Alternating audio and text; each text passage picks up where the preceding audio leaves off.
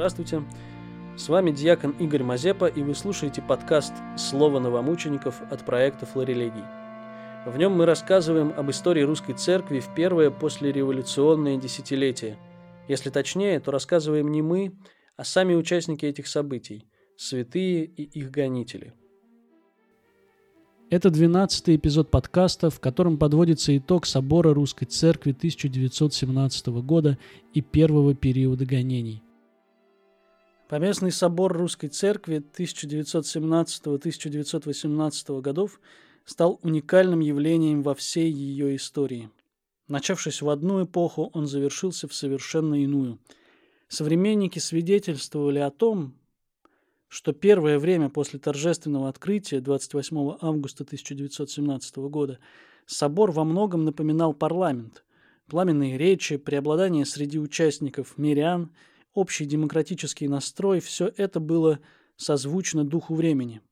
Но уже к моменту Октябрьского переворота, когда по московскому Кремлю стала бить артиллерия и к власти пришли большевики, собрание, которое заседало здесь, в епархиальном доме в Лиховом переулке, стало тем самым собором русской церкви, отцам которого установлен теперь особый праздник. Из более чем 500 его участников около половины впоследствии пострадали за свою веру. Каждый десятый участник собора причислен к лику святых новомучеников и исповедников российских, и только двое из этих святых, епископ Афанасий Сахаров и протеерей Петр Чельцов, пережили большой террор и войну. Так Поместный собор стал собором святых. На последнем заседании 20 сентября 1918 года доклад о гонениях на церковь и новых мучениках сделал секретарь собора Василий Павлович Шейн, в будущем священномученик архимандрит Сергий, расстрелянный в 1922 году. Именно этот доклад мы читаем в сегодняшнем выпуске. Читаем как итог деятельности Поместного собора, одновременно трагический и победный. Доклад секретаря собора на последнем заседании читает преподаватель Богословского факультета по СТГУ Петр Пашков. Доклад секретаря собора на последнем заседании Священного собора о гонениях на церковь и новых мучениках. В одном из предшествующих заседаний Священного собора высокопреосвященным председательствующим было выражено пожелание, чтобы ко дню последнего заседания была представлена сводка данных о гонениях на церковь и о новых мучениках. Данные об этом стекались как высшее церковное управление, так и на собор в комиссию о гонениях. Эти данные теперь сосредоточены и представляют ужасающую картину того, что приходится терпеть церкви. Из данной 23 января 2018 года Советом народных комиссаров так называемый декрет о свободе совести поставил православную русскую церковь в положение не только фактически, но и юридически гонимой – в своем особом постановлении, которое было напечатано в церковных ведомостях и сообщено Совету народных комиссаров, Священный Собор определенно выявил это скрытое в словах декрета, враждебное всякой религиозной свободе существо его. Приветствуя, гласит соборное определение, всякое действительное расширение свободы совести, собор в то же время указывает, что действием упомянутого декрета свобода церкви православной, а равно и свобода всех вообще религиозных союзов и общин превращается в ничто – Ими узаконяется открытое гонение как против церкви православной, так и против всех религиозных обществ, как христианских, так и нехристианских. Неясный и неопределенный по своему изложению декрет 23 января мог быть всегда истолковываем в каком угодно смысле. Под его действие можно было подвести всякое почти насилие, направляемое против церкви православной и ее служителей – Вместе с тем, Совет народных комиссаров, предоставляя в деле проведения в жизнь декрета о свободе совести широкие полномочия местным органам, открыл возможность самого широкого произвола. Местные совдепы пользовались этим предоставленным им правом по своему усмотрению осуществлять проведение в жизнь декрета и превратили его в организованный если не поощряемый, но во всяком случае не встречающий противодействия со стороны центральной власти грабеж православной церкви и ее имущества и в открытое преследование ее служителей.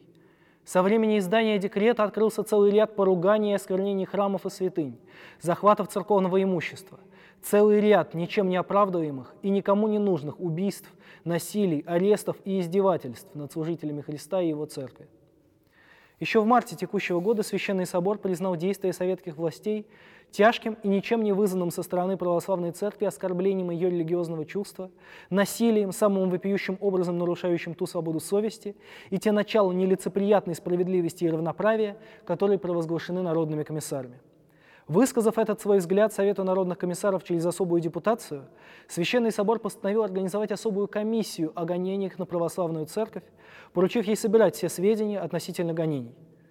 Поступающие в комиссию донесения с мест рисуют нам потрясающие картины разгула низменных страстей толпы. Кровь леденеет в жилах, и сердце наполняется ужасом перед этими картинами дикой кровавой расправы темных масс над своими пастырями – Опьяненный запахом крови, разжигаемый всеми средствами нынешней властью классовой борьбы, русский народ, темный и неразвитый, не устрашился поднять руку даже на то, что было ему всегда близко и дорого, на то, чем он жил не одну сотню лет, на веру православную. Арестуются и подвергаются оскорблению епископы и священники. Зверски расстреливаются священнослужители, часто без всякого не только суда, хотя бы для видимости их виновности, но даже и без предъявления к ним какого бы то ни было обвинения – только за то, что они служители Церкви Православной, провозвестники Христовой истины. И проходит перед нами целый ряд новых мучеников и исповедников за веру и Церковь Православную. Высокопреосвященный митрополит Владимир Богоявленский, епископ Гермоген Долганев, Макарий Гнеушев, Варсонофий Лебедев, Ефрем Кузнецов – не пощажены даже видные общественные деятели и проповедники, как, например, настоятель Казанского собора в Петрограде и председатель общества религиозно-нравственного просвещения в духе православной церкви протерей философ Арнацкий, знаменитый бесстрашный проповедник, настоятель храма Василия Блаженного в Москве, протерей Иоанн Восторгов, неустанный миссионер-проповедник, устроитель и основатель Варнавинского и других обществ и братств Николай Юрьевич Варжанский – настоятель Вятского кафедрального собора протеерей Алексей Израилев и множество протеереев, иереев, монашествующих и светских лиц, и имена Ты сам, Господи, веси. Начиная с высшей иерархии и кончая рядовыми членами церкви, многие запечатлели мученическую смертью свою верность Христу и Его церкви. И каждый день приносит все новые и новые известия о расстрелах и других убийствах священнослужителей и верующих мирян, вставших на защиту Божьего достояния – и число этих невинных жертв, кровь которых вопиет к небу, все увеличивается, и не видно ему конца. А сколько случаев такого мученичества остается неизвестными? Многие из пастырей убиты на своем посту, при исполнении своих обязанностей, некоторые с крестом в руках. Всем известно, как предчувствовал свою близкую кончину высокопреосвященный митрополит Владимир, как трогательно просто попрощался он со своим келейником и швейцаром. Также мужественно, с полной сознательной готовностью отдать свою жизнь за Церковь Христову, встречали свою смерть многие из убитых пастырей, как один неведомый пока по имени пастырь Ставропольской епархии, расстрелянный в облачении с крестом в руках, или как другой, прямо по совершении литургии, выведенный из храма и тут же у паперти расстрелянный. А священник города Переяславля-Залесского Константин Снятиновский, когда ведшие его на расстрел красногвардейцы толкнули стоявшую им на дороге дочь отца Константина, умолявшую пощадить милого папу и пригрозили пристрелить ее, сказал им, «Зачем же ее-то стрелять?» Сам пошел за убийцами и тут же был расстрелян. А вот и еще потрясающая душу картины. В квартиру протерея города Елабуги отца Павла Дернова врываются ночью 15 человек красногвардейцев и сначала уводят трех его сыновей. Через несколько минут уводят и отца. Производят в квартире обыск, не допуская никого из оставшихся близких следовать за арестованными. На рассвете разыскали трех юношей сыновей – они сидели под арестом в исполнительном комитете. Отца Павла не могли разыскать, да и нельзя было отыскать того, кого в живых уже не было. Две женщины сообщили, что за городом у мельницы лежит труп убитого священника. Жена почившего, предчувствуя недоброе, поехала посмотреть на труп. А навстречу ей два солдата на розвальнях везут уже тело отца Павла. Его не отдали жене, а свезли в осыпальницу, и немало было хлопот, чтобы получить труп. Оказалось, что отца Павла расстреляли в 5 часов утра и хотели бросить в прорубь, но увидевшие это крестьяне не дали совершить поругание над телом священника. Лишь в 4 часа вечера привезли тело на квартиру почившего. Родные поехали к арестованным детям и умоляли революционный штаб отпустить их к убитому отцу. Штаб распорядился. Напишите заявление, чтобы следствие над арестованными произвели вне очереди. И в 7 часов вечера обещали рассмотреть его. Но бывший тут же матрос заявил, никаких привилегий, разбирать по очереди – когда арестованные дети узнали, что отец их убит, один из них не выдержал и назвал красногвардейцев душегубами. Этого было достаточно, чтобы всех троих вывели на край города, на пристань и расстреляли. А вот еще донесение. К священнику села, Пав... села Павловки Хвалынского уезда Саратовской епархии отцу Владимиру Пиксанову 19 марта вечером заехало несколько красногвардейцев. Отец Владимир принял их радушно и напоил их чаем и накормил ужином. Не знал он, что оказывает гостеприимство своим же палачам. Прибывшие после всего этого радушного приема взяли отца Владимира и подвергли допросу, сопровождавшемуся жестокими истязаниями так, что видевшие после труп отца Владимира и обмывавшие его свидетельствовали, что вся спина почившего представляла собой сплошное крупно рубленное мясо, от которого с трудом можно было оторвать белье. Допрос продолжался примерно с 11 часов вечера и до 3 часов утра. К утру отец Владимир был приведен к себе в дом – Несмотря на испытываемую ужасную боль от перенесенных истязаний, он дома был по, по, по, по виду жизнерадостным и уговаривал жену и других семейных не беспокоиться за него. «Вот, как видите, я и вернулся к вам живым и здоровым», были первые его слова при свидании с близкими, как только он переступил порог своего дома. Но опасность далеко еще не миновала. Часов около десяти за отцом Владимиром пришел опять конвой и грубо объявил «Поп, собирайся!» Очевидно, о цели вторичного ареста покойный догадывался, и потому попросил разрешения попрощаться с женой и благословить ее, что и было ему, хотя и с издевательствами, и нехотя разрешено. Конвоиры, двое, вывели отца Владимира за ворота и стали поджидать третьего, с приходом которого и двинулись дальше. Когда шествие поравнялось с алтарем церкви, мимо которой пришлось проходить, один из красногвардейцев выстрелил почти в упор в спину отца Владимира, убив его почти на повал. Больших трудов и унижений стоило семейным покойного и спросить и вымолить разрешение предать тело отца Владимира земле по христианскому обряду. Внести же его в церковь для отпевания так и не разрешили. Пришлось отпевать на дому, наспех, в присутствии вооруженных винтовками и плетями красногвардейцев, твердивших лишь одно. Такой преступник не заслуживает погребения. Труп его следовало бы изрубить и выбросить из гроба. Какой же это был преступник, можно видеть из того, что на запрос епархиального совета о причинах расстрела отца Владимира Пиксанова Хвалынская следственная комиссия сама устыдилась гнусности содеянного ее клеветниками и, скрыв правду, ответила, что священник Пиксанов был убит случайно во время перестрелки. Обычным же оправданием расстрелов и убийств служат для советской власти обвинения, в большинстве случаев непроверенные, голословные, в контрреволюционности. Прикрываясь этим, местные власти расстреливают кого хотят. Так расстрелянные священнослужители в городе Солигаличе Костромской епархии, протерей Иосиф Смирнов, престарелый заштатный священник Владимир Ильинский, диакон Ан Косторский и другие граждане города за выступление против советской власти. Насколько справедливо это обвинение говорить не приходится. Также были расстреляны шесть иеромонахов и иеродиакон Перемышльского Свято-Троицкого Лютикового монастыря Калужской епархии и многих других. Третьим видом убийств пастырей является так называемый «красный террор», применяемый теперь очень широко самой советской властью. Это самый ужасный, самый бессмысленно жестокий способ классовой борьбы, почти узаконенный нынешней властью. Убивают людей по приказу правительства только потому, что они не принадлежат к рабочему классу. Приказы народных комиссаров с официальным призывом к захвату значительных количеств заложников и к массовому расстрелу без суда внушают невольный ужас всякому здоровому, сохранившему элементарное нравственное чутье человеку забывшие всякую совесть агенты Всероссийской чрезвычайной комиссии, не считаясь ни с чем, хватают и расстреливают всех, кого хотят.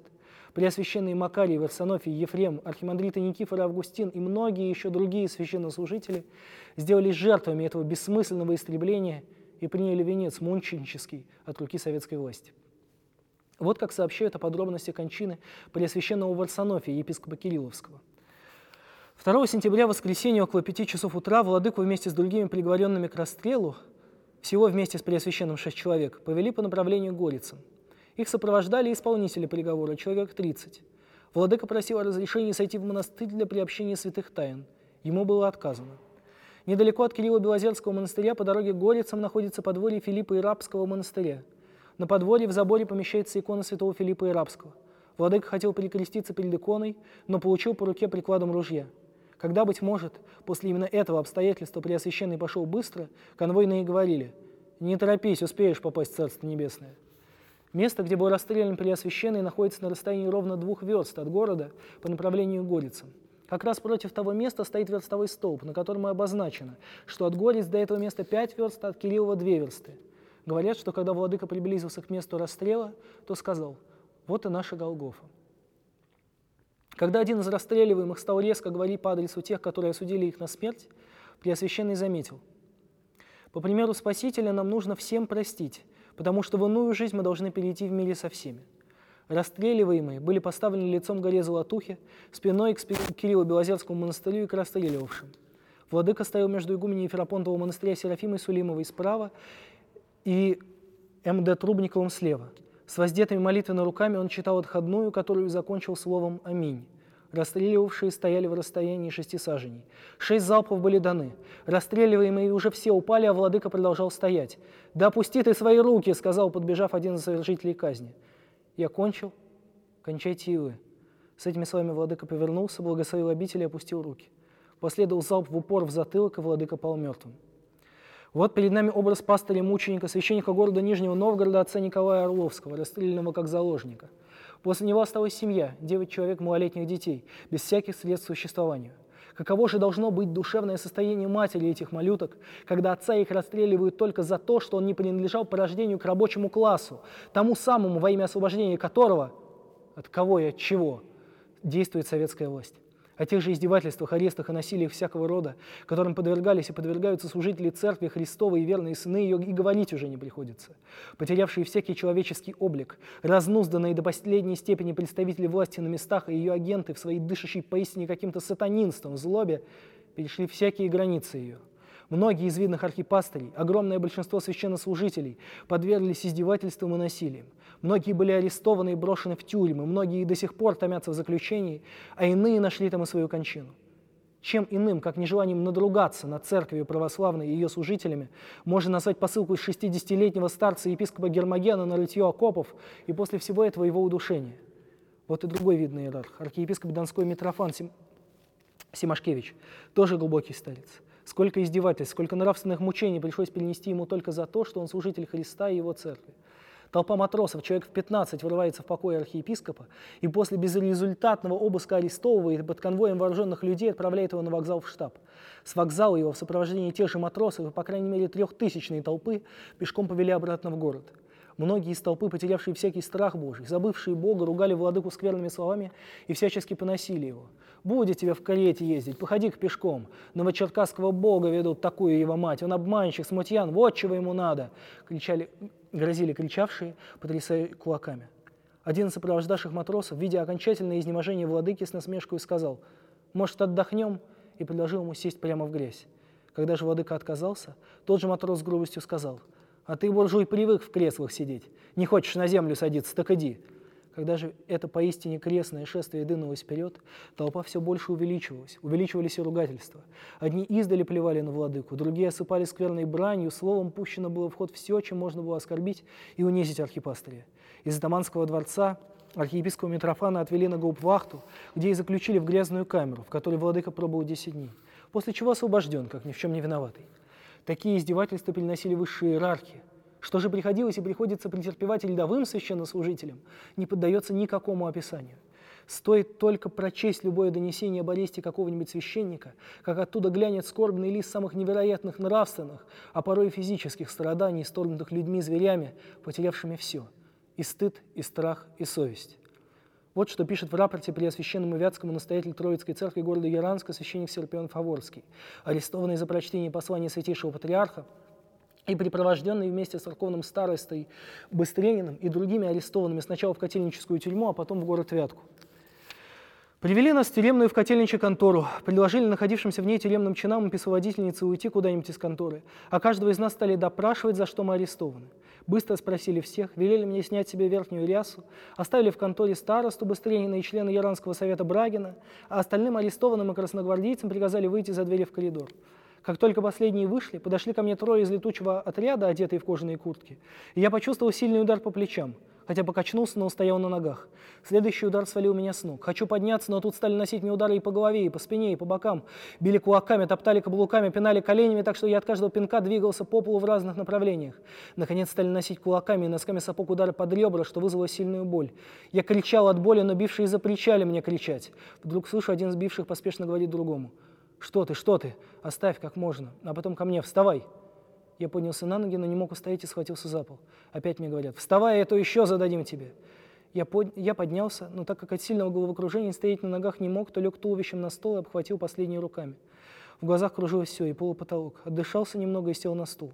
Бившие меня подошли к старости, ударили раз, староста устоял, ударили второй раз, староста только покачнулся. «Здоров, собака!» — сказал кто-то и схватил его за горло обеими руками и повалил на пол. Началось избиение старосты. Страшно было смотреть, и я, отбер... и я отвернулся.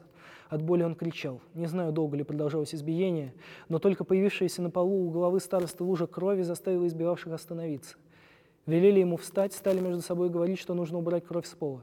Позвали старшего надзирателя и просили дать им что-либо вытереть кровь. Под рукой ничего не было, и они вытащили из-под письменного стола ковер и вытерли им кровь. По свидетельствам очевидцев, при расстреле в Богородской московской епархии пролетарии отца Константина Голубева убийцы нанесли ему только рану, и еще живого бросили в яму и стали засыпать землей. Несчастный поднимал из ямы голову и молил прикончить его. Находившаяся при этом дочь его на коленях с рыданиями умоляла также, чтобы ее отца не хоронили живым, но ничего не помогало. Злодейство было доведено до конца. Его похоронили живьем. Иногда, правда, советские власти, и то только в центре, стараются прикрыть свои действия видимой тенью законности, как, например, в известном Звенигородском деле. Московский революционный трибунал приговорил к пожизненному тюремному заключению к самым тяжким принудительным работам настоятеля Звенигородского Савино-Сторожевского монастыря игумена Макария и священника Николаевской церкви в Савинских монастырных слободах Василия Державина, хотя они и не были виновны в том, чем их обвинили. Но это только в центре. В провинции же советские власти не считают нужным делать и этого, а поступают так, как подсказывает им их революционное правосознание. Одними убийствами, арестами и насилиями не ограничивается гонение на церковь православную. Советская власть, несмотря на то, что декрет 23 января обеспечивает свободу внутренней жизни религиозных обществ, посягает и на внутренний строй церкви, вмешиваясь в область чисто церковного управления и даже учения. С ужасом приходится задумываться над словами самарского комиссара по вероисповедным делам в циркулярном предписании причтам всех церквей епархии. Немедленно приступить к исполнению воли народа, то есть венчать лиц, браки которых расторгнуты революционными трибуналами. Что это? Наглость ли, доведенная до крайних пределов, или же чудовищная несоздательность и темнота?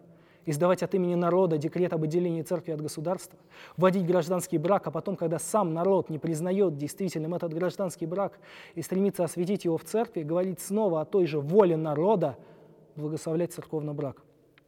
И таких распоряжений было не одно – и в Калужской Советской Республике, и в других местах требовали этого от священников. Котельнический исполнительный комитет издал распоряжение, запрещавшее под страхом строжайших наказаний вплоть до расстрела читать послание Святейшего Патриарха. А Калужский ревтрибунал пошел еще дальше. Он вынес постановление о лишении священного сана настоятеля Ковельского собора отца протеерея Протопопова – в другом же случае Калужский губернский исполнительный комитет потребовал отмены постановления о запрещении священнослужения священника Покровского, грозя в противном случае предать суду епископа и весь епархиальный совет, и не, ожидаясь это, и не дожидаясь этой отмены, своей властью восстановил в правах Покровского и лишил ему священнослужения. Так понимают свободу внутренней жизни церкви советские власти на местах. Но такими действиями не ограничивается проведение в жизнь декрета 23 января. Почти по всей России совершается осквернение и поругание святынь, насильственное отнятие церковного имущества, особенно у обителей, во всех его видах, начиная от зданий и денег, продолжая угодьями, лесами и полями, и оканчивая последним скудным запасом хлеба и картофеля. Так что иноки и иноки не оставляются на голодную смерть. Отнимаются помещения духовно-учебных заведений и разных других учреждений духовного ведомства. Все просветительные, благотворительные и в широком смысле миссионерские начинания церкви подрываются в корне. Святые храмы с еще большими святынями в ней хранимыми, святыми мощами и чудотворными иконами – это сложное духовное достояние, нераздельное всей церкви и всего православного народа церковного, под лицемерным и противным природе этих предметов титулом народного достояния отнимаются у самого же народа без, религи... без религиозной и политической властью и в виде милости отдаются ему же в пользование – но уже на кабальных условиях, открывающих возможность самых произвольных форм эксплуатации в пользу казны и под страхом уголовной ответственности по всей строгости революционных законов. Нет ни одной епархии в пределах Советской Республики, где бы не было захвачено имущество почти всех монастырей. Одни из таких захватов носили характер чисто разбойнических нападений, а может быть были таковыми и на деле, как, например, нападение на Брянский Успенский Свенский монастырь, во время которого был убит игумен Гервасий. Таково же нападение на Носовский монастырь Тамбовской епархии, сопровождавшиеся убийством двух человек из братьев. В большинстве же случаев захваты монастырского имущества носили явно правительственный характер, хотя и сопровождались также нередко убийствами и ранением кого-нибудь из братьев. С внутренним укладом монастырской жизни власти совершенно не считаются. В мужские монастыри они вселяют семейных и женщин, как, например, в Сретенский скит Калужской епархии в женские монастыри помещают мужчин – например, Костромской, Богоявленский, Анастасин монастырь, нарушая этим правила монастырского устава и внося соблазн. Не избегли общей участи захвата и просветительные и другие учреждения церкви. По постановлению от 11 августа сего года все духовно-учебные заведения упраздняются, а здания их со всем имуществом и капиталами должны быть переданы в комиссариат народного просвещения. Открытие и содержание каких бы то ни было учебных заведений, кроме узкоконфессиональных, для церкви, безусловно, не допускается. Да и в самых профессиональных школах преподавание богословских предметов разрешается только для учеников, достигших 18-летнего возраста. Отобраны также и все приюты, богадельни, больницы, другие благотворительно-просветительские учреждения, находившиеся в ведении церкви. Все капиталы, по большей части завещанные жертвователями, все имущество этих учреждений, все взято. И почти все они и теперь уже влачат жалкое существование, а в будущем осуждены на безусловное уничтожение, так как все, к чему только прикасается нынешняя власть, как только она делает это, гибнет и уничтожается. Гонения на церковь проявились не везде одинаково. В одних местах власти проводили осуществление декрета 23 января больше и шире, в других меньше. Наибольший процент насилия и захватов падает на епархии Вятскую, Калужскую, Тверскую и вообще на центральный район, с счастливым исключением из которого до сих пор была лишь Владимирская епархия. В Священный собор и Высшее церковное управление поступила, быть может, только десятая, сотая часть сообщения о захватах имуществ, насилиях, арестах и убийствах. И то таких донесений буквально сотни, а сколько осталось неизвестными. Многим пришлось и еще придется перенести страдания за веру и церковь, а может быть и запечатлеть свою верность Христу мученической смертью. Согласно официальным донесениям, поступившим в Священный собор и Высшее церковное управление, гонения на церковь выражаются в таких цифровых данных. Лиц, пострадавших и убиенных за веру и церковь, около 100 человек. Лиц, подвергшихся насилию и аресту, более 100, 118. Донесение о захватах архиерейских домов и монастырей и их имуществ поступило 105. Донесение о захватах духовных консисторий, а также благотворительных и других учреждений церкви – 42. Духовно-учебных заведений, которые должны перейти в ведение советской власти согласно постановлению от 11 августа сего года – 53. Но все эти цифры далеко, конечно, нельзя назвать исчерпывающими. Насколько неполны они, можно видеть из того обстоятельства, что в одной Москве захвачено уже советской властью несколько монастырей, как, например, Чудов, Новоспасский, Покровский, Скорбящинский, Вознесенский и частью пока Страстной. До нанесения об этом не поступало еще от епархиальной власти ни в Священный собор, ни в Высшее церковное управление.